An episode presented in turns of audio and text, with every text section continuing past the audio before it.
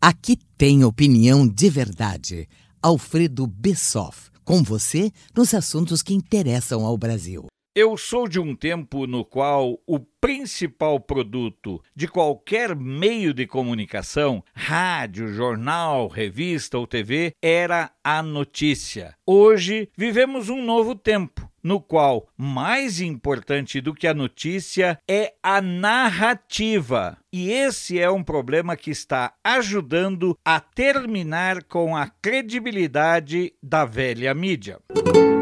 Para vocês terem uma ideia clara de como é perverso o papel da narrativa, vamos pegar um fato concreto acontecido nesta semana. Os dois principais líderes políticos do país estiveram viajando mundo afora: o presidente Bolsonaro e o condenado Luiz Inácio Lula da Silva. O que aconteceu? A mídia nunca, em nenhum momento, teve um ativismo tão grande. Eu falo a velha mídia, a mídia tradicional. Ela simplesmente tratou de distorcer todos os fatos, omitir a realidade e fazer valer a sua narrativa. Em primeiro lugar, começou questionando os gastos que o Bolsonaro teria tido com a viagem lá para o Oriente. Quando foi desmentida, ela silenciou. Não teve, no entanto, nenhuma preocupação em pesquisar, em investigar quem bancou a viagem de Lula e por que Lula viajou no momento em que lá na Europa pipocam denúncias da ligação do narcotráfico com a esquerda brasileira e com ele em particular. Essa é uma questão simples mas as narrativas precisam ser realimentadas. Muito mais do que as notícias, as narrativas só se sustentam quando elas fazem parte de um ciclo contínuo de desinformação e de manipulação e omissão. Vocês lembram da cúpula do G20 lá na Itália? Destacaram muito as vaias do Bolsonaro foi manchete em toda a velha mídia no Brasil. No entanto, o que a mídia, essa tradicional, omitiu é que o Lula foi vaiado em todos os lugares onde ele teve aparições públicas. O que ficou claro é que, a exemplo do Brasil, onde ele só pode ir para a praia em lugares reservados e protegidos pela polícia, como aconteceu no Ceará, ou pode apenas andar em jatinhos particulares que ninguém nunca questiona quem está pagando, lá na Europa, o Lula só se reuniu a portas fechadas. Quando ele chegou no Parlamento Europeu em Bruxelas, havia um grupo de brasileiros denunciando os seus roubos. Não como aconteceu na Itália quando mercenários contratados pelo MST se manifestaram. No entanto, no caso de Bruxelas, nem um pio da mídia brasileira. E foi pior. Quando ele chega para a reunião com o Macron na França, ele é recebido por um grupo numeroso de brasileiros questionando os seus roubos, questionando as estrepulias e os desvios de recursos públicos. Outra vez, a mídia ficou calada Dinha. Observem bem, Bolsonaro viaja, os dados, tudo é esmiuçado em níveis doentios pela mídia. Lula viaja, vai se reunir com criminosos, vai se reunir com inimigos do Brasil, com pessoas que lutam contra o agro brasileiro, aí a mídia protege, aí a mídia divulga. Mas quando Bolsonaro vai para lá, aí é só para denegrir o nome do nosso presidente. Me desculpe se você pensa diferente. Eu respeito sua opinião. Mas isso não é jornalismo. Isso não é comunicação. Isso é o ativismo mais escancarado de quem sofre por não receber